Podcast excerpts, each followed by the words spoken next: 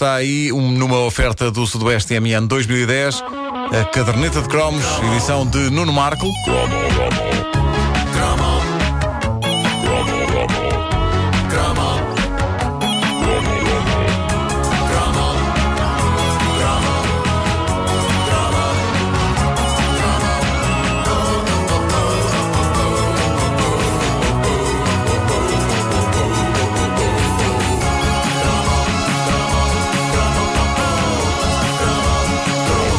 Marcas notáveis em Portugal, daquelas que não existem em mais lado nenhum, ou não fosse o nosso país tão versado na nobre arte de ser castiço. E, por exemplo, o outro dia eu falei aqui de motorizadas portuguesas clássicas que abrilhantaram os nossos anos de juventude e não me lembrei da marca mais extraordinária de todas, mas essa falha vai ser desde já colmatada.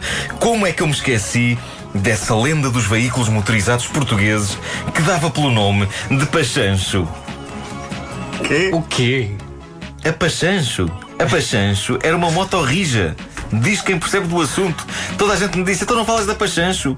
Cá está. Estás a gozar, não estás? Eh, Não. Não, não existe. É Começa a motorizada alisar. Pachancho. Pachancho. E a mim... eh, SS Sash. Ah, também, sim, também. sim. Não, mas. Pachancho, Pachancho. Eh, a mim eh, interessava-me perceber qual a origem do nome da empresa e porque é que se achou que era uma boa ideia. Eu consultei uma breve história da Pachancho na internet e eh, não há nenhuma pista sobre a origem do nome. A empresa foi fundada em 1920 pelo Sr. António Gomes Duval Peixoto. Não há nada no nome dele que possa explicar o porquê de Pachancho e fica no ar a dúvida porque é que ele não chamou as motorizadas Val Peixoto. Fica soava tão bem. Ganda máquina, isso é uma Val Peixoto. É sim, senhor.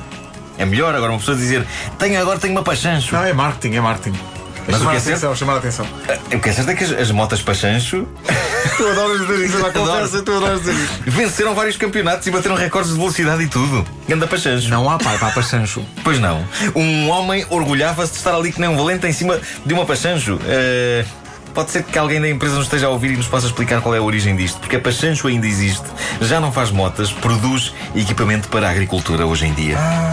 E por isso está feita esta adenda ao cromo das motas. Pachancho é sem dúvida uma marca extraordinária da nossa vida, mas outras houve de produtos 100% nacionais que é impossível eh, não colar na nossa caderneta. Hoje centro-me e sento-me, se houver lugar, nos cafés e nas tascas de Portugal e nos frutos secos mais míticos que se podiam encontrar nos nossos anos de infância e juventude. Estavam sempre estrategicamente colocados atrás do balcão, em embalagens pequenas e transparentes, e pouca gente resistia ao apelo de os comer com uma cervejinha. Antes de chegar à nossa idade da cerveja, nós gostávamos de comer aquilo, porque sim, basicamente. Não faço ideia se ainda se vendem hoje, mas nunca esquecerei e para sempre guardarei no meu coração os lendários amendoins matulão.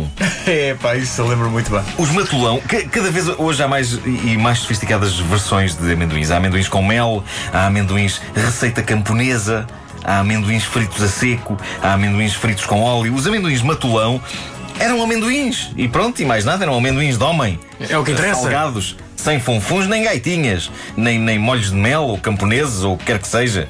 Eram uns amendoins salgados gordurosos, feios, para se comer com uma mina.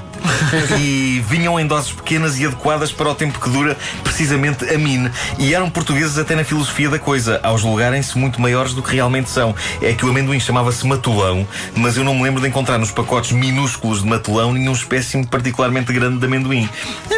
Amendoins, era, é, é um tamanho normal de um amendoim. Será que há? E, no entanto, ficaram imortalizados como matulão. Em toda a sua secura, os amendoins matulão eram especiais. A verdade é que nunca os vimos nas prateleiras dos supermercados, assim como as hóstias só podem ser comidas nas igrejas, os amendoins matulão só podem ser ingeridos nos cafés. Bela comparação. Havia sim. qualquer coisa de anormal em fazê-lo em casa.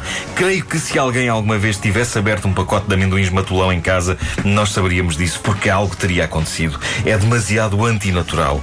O amendoim matulão é para degustar no café ou na tasca. Fora Degustar? da tasca. Degustar. Fora da tasca. Podiam ser os cimarrón.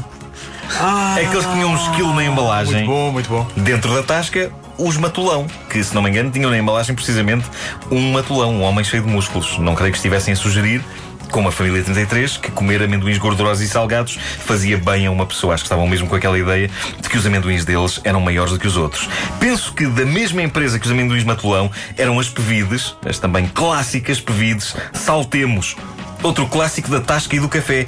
E, eh, para muito jovem da minha geração, a marca que iniciou muito jovem no vício dramático da Pevide. Vocês gostam dele? Por acaso não. Não, mais não, amendoim. é mais um. Eu, eu, gosto muito- eu gosto de Pevides. eh, e era Como é que se chamavam os Eh, pés A Pevide Saltemos. eh, era sabida. É a única marca. É a única marca que foi no conjuntivo. Era, era, pois é, era servida no mesmo tipo de embalagem pequena, transparente e manhosa dos amendoins matulão, só que a ilustração mostrava duas pessoas de idade a saltarem ao eixo, uma por cima da outra, com um ar extremamente feliz. Olhando para a embalagem, também se ficava com a ideia que o fabricante estava a sugerir que comer pevidos faz dois idosos saltar ao eixo que nem gaiatos. Mas o verdadeiro significado do nome Saltemos foi-me explicado pelo dono de um café, já não me lembro exatamente onde. Espera aí. Aí. Falaste com o dono de um café um acerca da origem? Mas explique-me Sim. lá. Sabe, eu tenho uma dúvida. Acho que foi para aí na. Epá, na Rinchoa.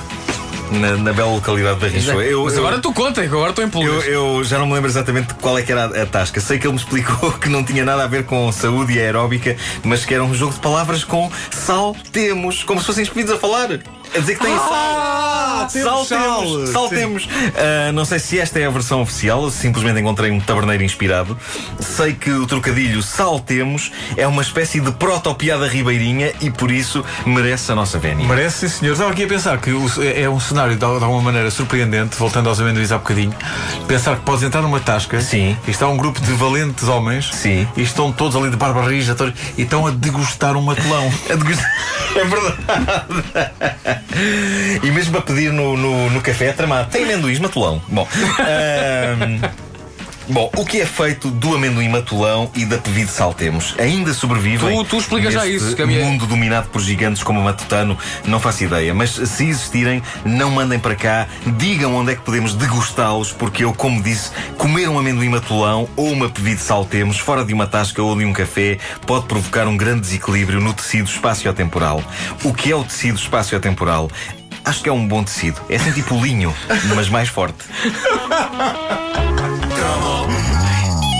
A caderneta de cromos com o Nuno Marco disponível em podcast em radiocomercial.clix.pt no novo e espampanante site da Rádio Comercial. A caderneta de cromos é uma oferta do Sudoeste TMN 2010. Bom dia.